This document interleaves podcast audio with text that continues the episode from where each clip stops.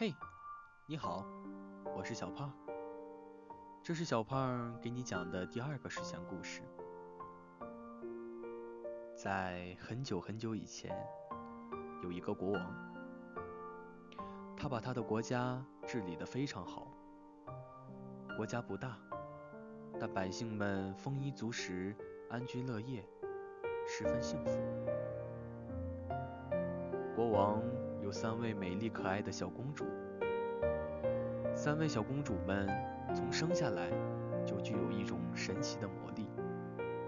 当她们哭泣的时候，落下的眼泪会化作一颗颗晶莹剔透的钻石，价值连城。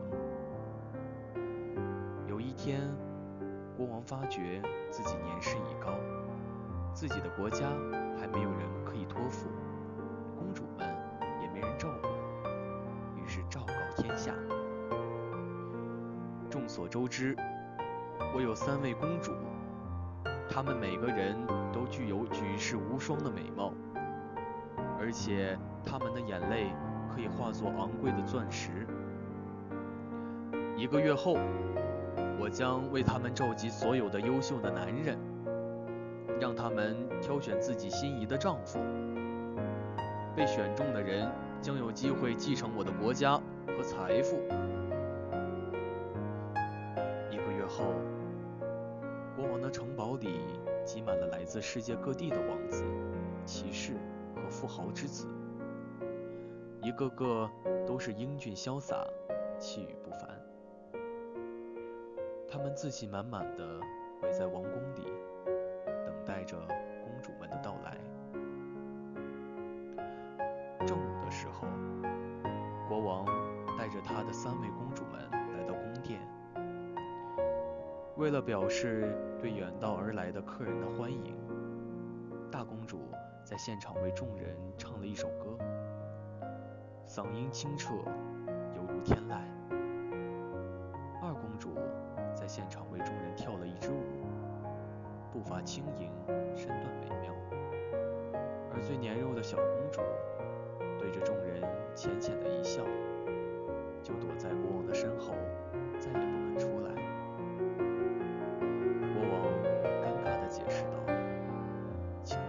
介意，小公主自从生下来后就没有说过话，而且很怕生人。”为了博取公主们的青睐，大家也纷纷展示展示了自己的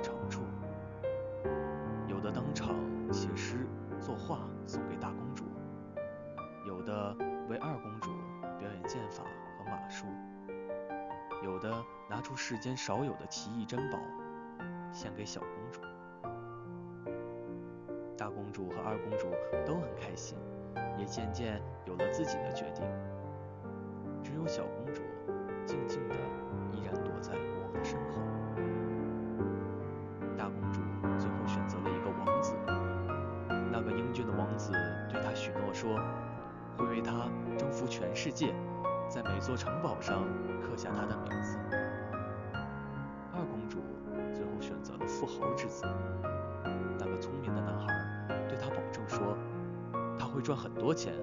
为他建立一座世界上最华丽的宫殿，里面摆满美丽的奇异珍宝。小公主平静地看着那些人，摇了摇头。正在国王准备宣布结果时，从人群中走出一个年轻的牧羊人，他径直走到小公主跟前。在她耳边说了一句话，小公主忽然笑得很灿烂，她毫不犹豫地挽住了牧羊人的手。就这样，三个公主都有了自己的伴侣。五年过去了，大公主的丈夫用眼泪变成的钻石招兵买马，四处征战。百战百胜，每一座被他征服的城堡上，真的全都刻上了大公主的名字。大公主的名字变得家喻户晓，她觉得自己很幸福。二公主的丈夫用眼泪变成的钻石作为成本，生意越做越大。当然，生意做得很大之后，也就不需要钻石了。他不愧是商人之子，简直是天生的商人。很快就积累了海量的财富。虽然还没有建造出世界上最最豪华的宫殿，但是二公主也已经很心满意足了。她觉得自己很幸福。小公主自从那天跟着牧羊人离开国王的城堡，就开始周游世界。后来，他们找到一个山清水秀的世外桃源，就定居了下来。牧羊人花了半个月的时间，用木头和稻草搭建了一个大房子，又做了很多家具。他们在房子的后面种了很多蔬菜，的周围亲手做了一排栅栏。小公主把她见到的好看的花。都移植到了自己的小花园里。虽然不知道这些小野花叫什么名字，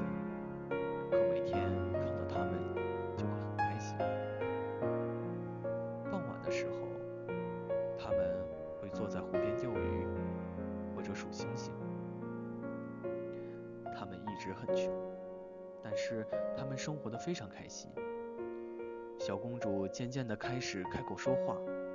她只对牧羊人一个人说话，什么都说。天上的云彩啊，河里的鱼啊，树上的鸟窝啊，天上的蝴蝶啊，一天到晚叽叽喳喳说个不停。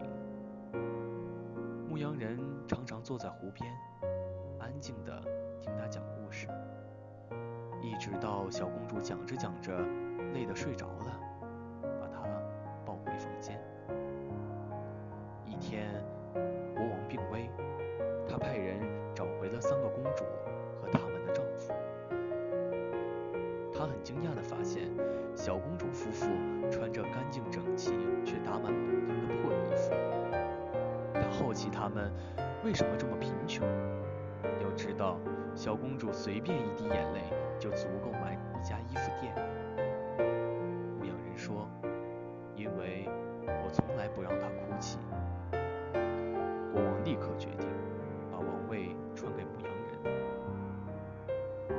也许每个人对于。幸福都有自己的理解，答案从来都不是唯一的。但是也许只有牧羊人什么是珍惜。国王问小公主：“当年牧羊人跟你说了什么话？”小公主说：“他在我耳边说，即便你的眼泪可以化作最昂贵的钻石。”我宁愿贫困潦倒一生也不许你哭。最珍贵的眼泪，不是能化作钻石的眼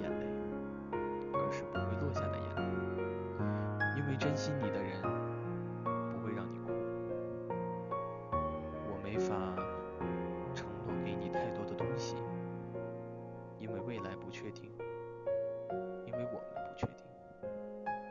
但我会告诉你，我不许你哭。